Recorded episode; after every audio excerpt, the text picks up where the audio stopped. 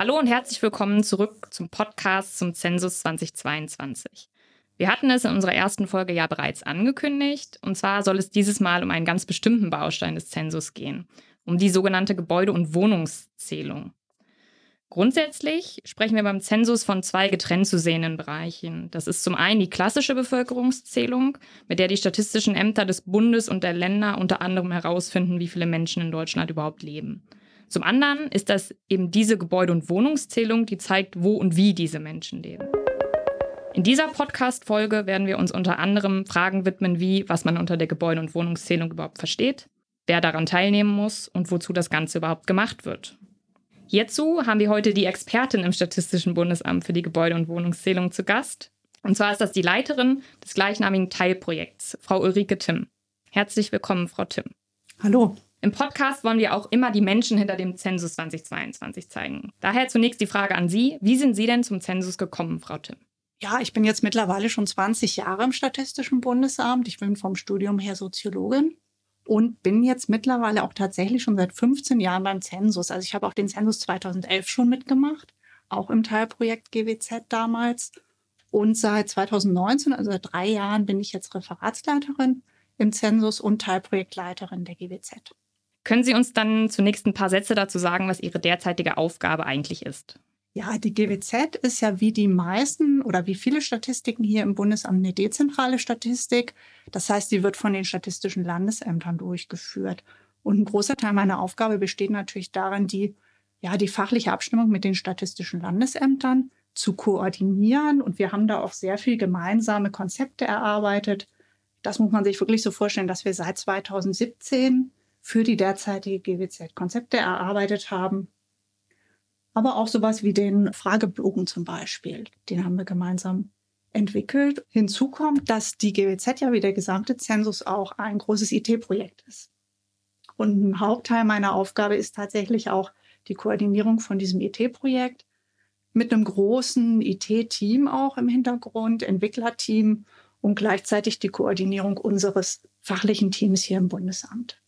Was würden Sie sagen, weil Sie ja gesagt haben, Sie sind schon seit 20 Jahren im Statistischen Bundesamt. Was haben Sie denn aus den Stationen vor dem Zensus für den Zensus jetzt mitgenommen? Hm. Also vor allen Dingen Erfahrung eben in primärstatistischen Erhebungen.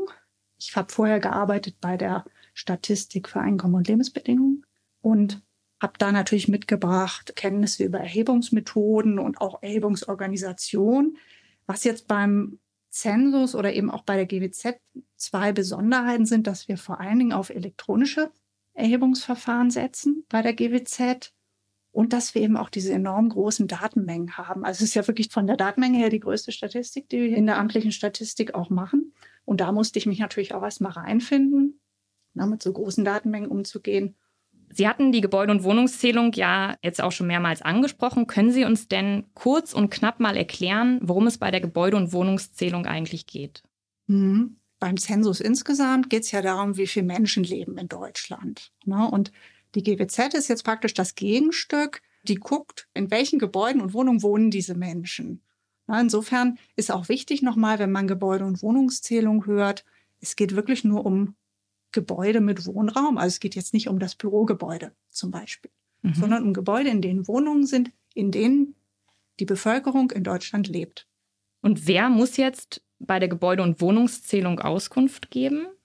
Alle Privatpersonen und Unternehmen, die Eigentümer oder auch Verwalter von Wohnraum sind. Also es können ganz große Wohnungsunternehmen sein. Wir haben ja Wohnungsunternehmen, die haben über eine halbe Million Wohnungen und auch jede einzelne Eigentümerin oder Eigentümer mit einem Einfamilienhaus oder Eigentumswohnung ist auskunftspflichtig. Was ich jetzt schon mitbekommen habe, ist die Komplexität dieses Projektes. Können Sie uns die Herausforderungen der Gebäude- und Wohnungszählung noch mal ein bisschen erläutern?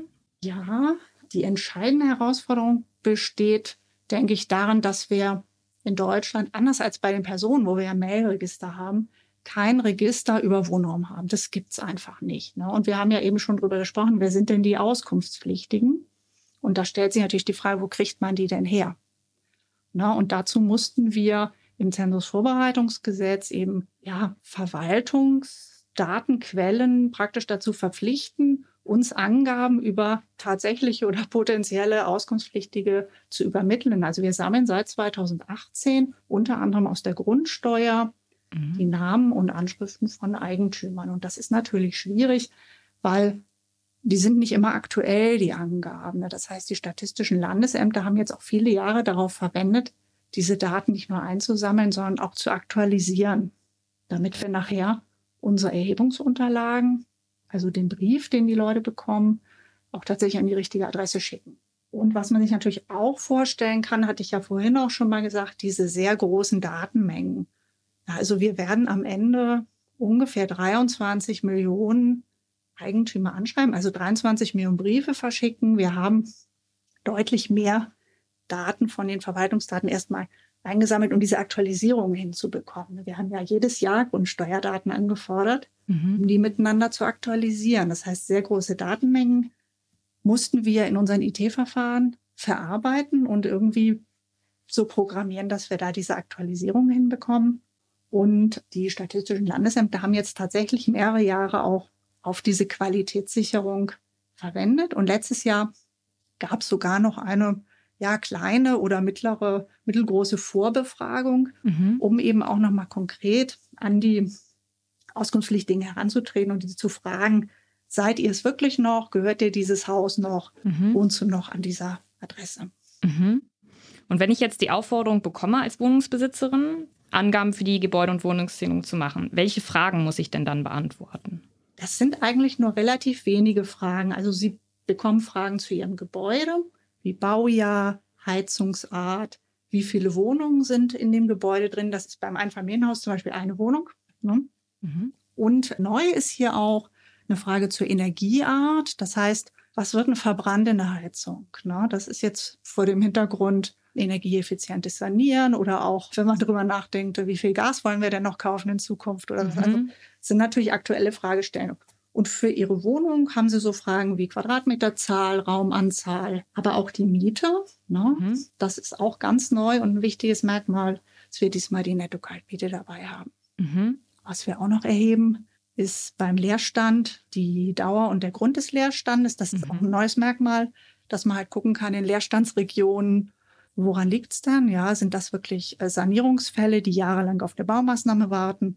Oder ist das eher der übliche Leerstand, der beim normalen Umzug zustande kommt? Ne? Gerade wenn man jetzt die Diskussionen verfolgt in Richtung Wohnungsmangel in Großstädten oder auch Leerständen in kleineren Gemeinden in Deutschland, wo sehen Sie denn den Nutzen für die Befragten auf der einen Seite, aber auch auf der anderen Seite für die Gesellschaft insgesamt und auch die Politik?